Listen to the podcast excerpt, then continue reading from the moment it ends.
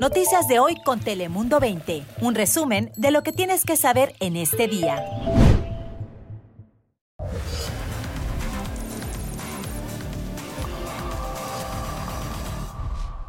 ¿Qué tal? ¿Cómo estás? Te saluda Fabián Bouzas. Bienvenidos aquí a Dale Play, en tu espacio donde en solo unos pocos minutos te contamos las noticias que más te interesan de California, de Estados Unidos y por supuesto de todo el mundo. Así que como siempre arrancamos con el top 5 de las últimas 24 horas. Bienvenidos.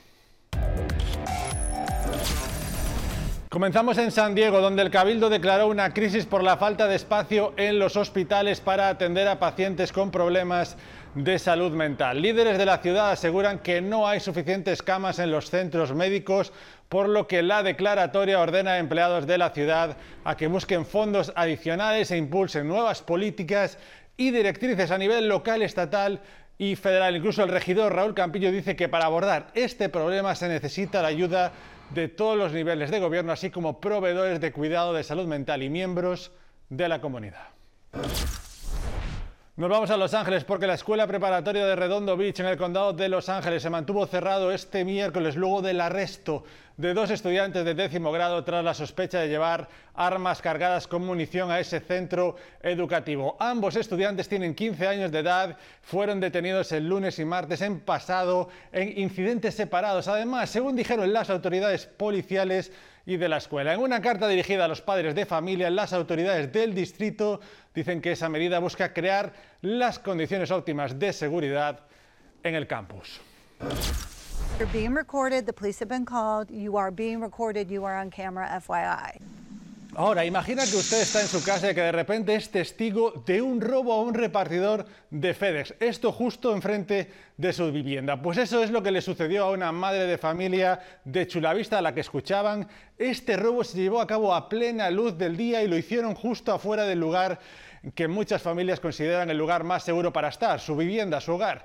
Este robo ocurrió la pasada semana, justo a la tarde del 30 de noviembre. Hasta el momento la policía no ha realizado ningún arresto, aunque ese mismo día las autoridades confirmaron que se registraron otros dos robos a conductores de FedEx.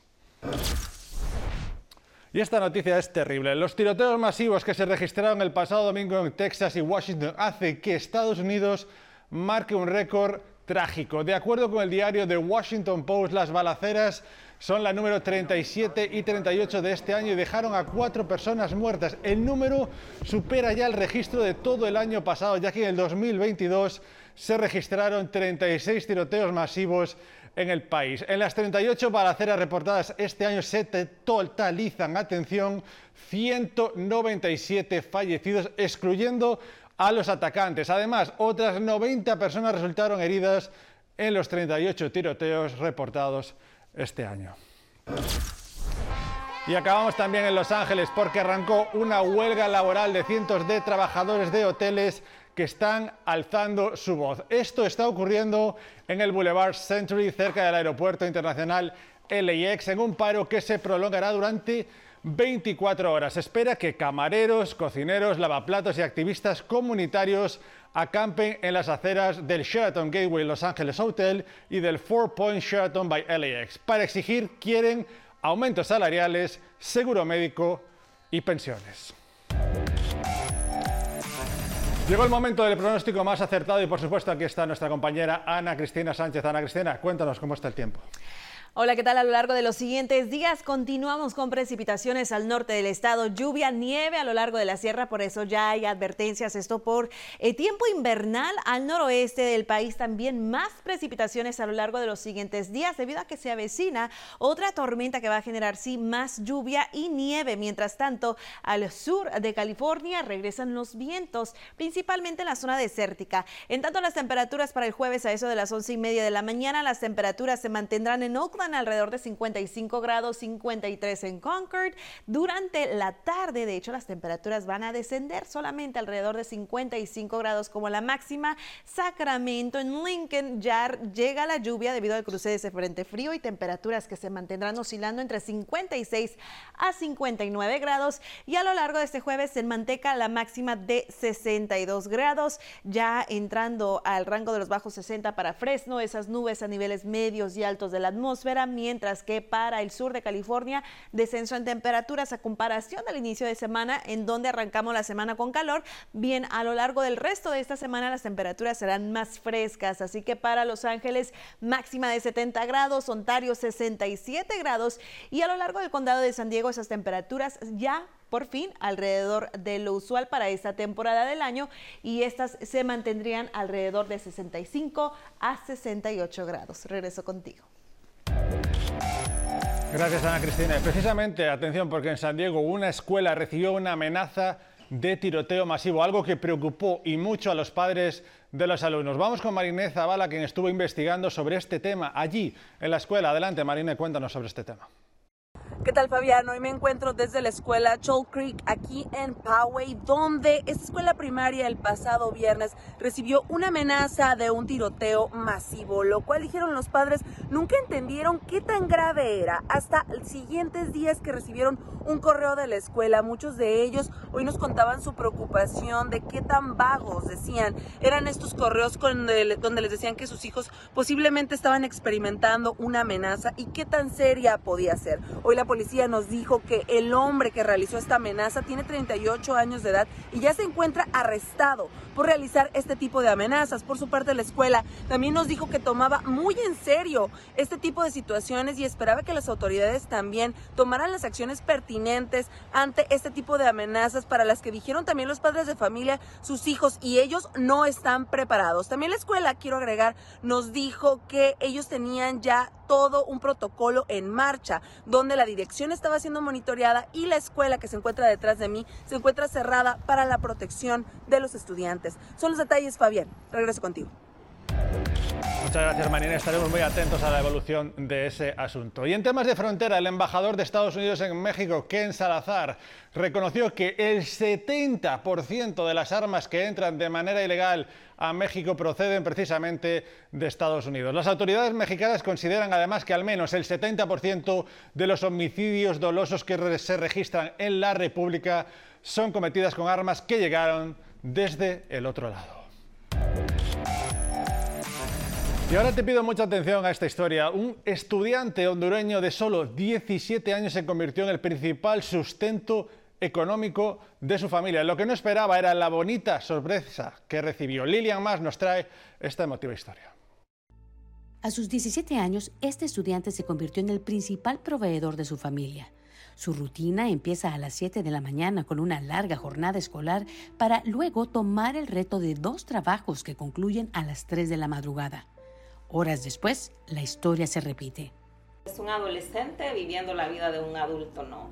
Eh, quizás sé que la responsabilidad es mía como madre, pero en este momento no encuentro un trabajo. He estado buscando por un lado, buscando por otro, pero la situación está bien difícil en este país, la verdad. Son una familia sobreviviente a la violencia doméstica, sumado a la epilepsia que padece el menor de ellos y los problemas pulmonares de la mamá. Todo esto obligó a quien llamaremos Carlos para proteger su identidad a asumir la responsabilidad de su hogar. Los miembros de la junta directiva de la secundaria McLean notaron los desvelos de Carlos y las largas jornadas laborales que tenía, y justo cuando estaban a punto de desalojarlos de su hogar, decidieron intervenir. Él es una de las personas más amables que he conocido. Sabíamos que estaba pasando un momento difícil, así que compartimos su historia con la comunidad porque queríamos que tuviese todo lo que necesita para poder graduarse. Así que sin pensarlo dos veces, todos colaboraron para darle a él y a su familia la ayuda que necesitan y aminorar el estrés que él tenía. La ayuda llegó a tiempo y ahora Carlos y su familia tendrán una Navidad en casa y aunque no soluciona el problema a largo plazo, le da un respiro a este hondureño que afirma seguir creyendo en el sueño americano. La verdad no me arrepiento de nada porque, o sea, si no hacía esto, quién sabe qué estaría haciendo y no, no todo en la vida es fácil, así que uno tiene que hacer sacrificios para lograr lo que uno quiere. Y él quiere ser doctor. El empeño de Carlos ha inspirado a otros estudiantes, mientras que él afirma hará de su vida una de propósito. En Virginia, Lilian Más. Telemundo.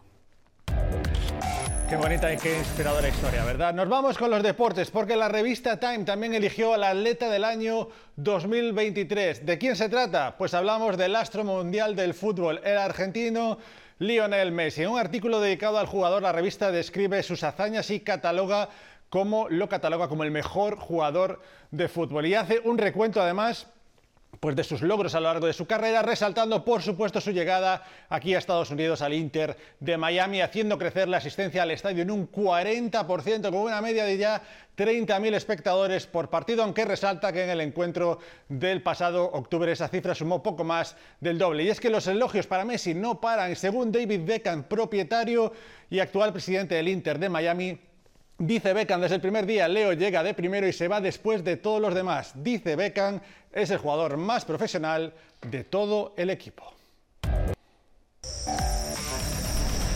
Y acabamos con esta. Vea y escuche esto. Es un grupo de artistas muy especiales que se prepara para hacer su debut en la Semana del Arte en Miami. Se trata de la primera exhibición de pintura, ojo, hecha por chimpancés, en colaboración con la banda de B-52. La colección de arte se llama Planeta Salvaje y muestra pues, cómo los simios desarrollaron la habilidad en la pintura y lo ven, los artistas son habitantes del santuario Save the Chimes de Fort Pierce y los precios de las pinturas van de mil a cinco mil dólares. Y además sepan que el dinero recolectado es para el santuario de estos animales. Impresionan y mucho todas esas pinturas, ¿verdad que sí? Bueno, hasta aquí llega esta edición de Dale Play. Recuerda que, como siempre te decimos, estamos las 24 horas del día. Solo puede teclear nuestra página web telemundo20.com. También en todos estos formatos y por supuesto ahora también nos pueden escuchar en formato podcast en todas las plataformas de escucha. Gracias por acompañarnos y por su confianza. Gracias por estar ahí.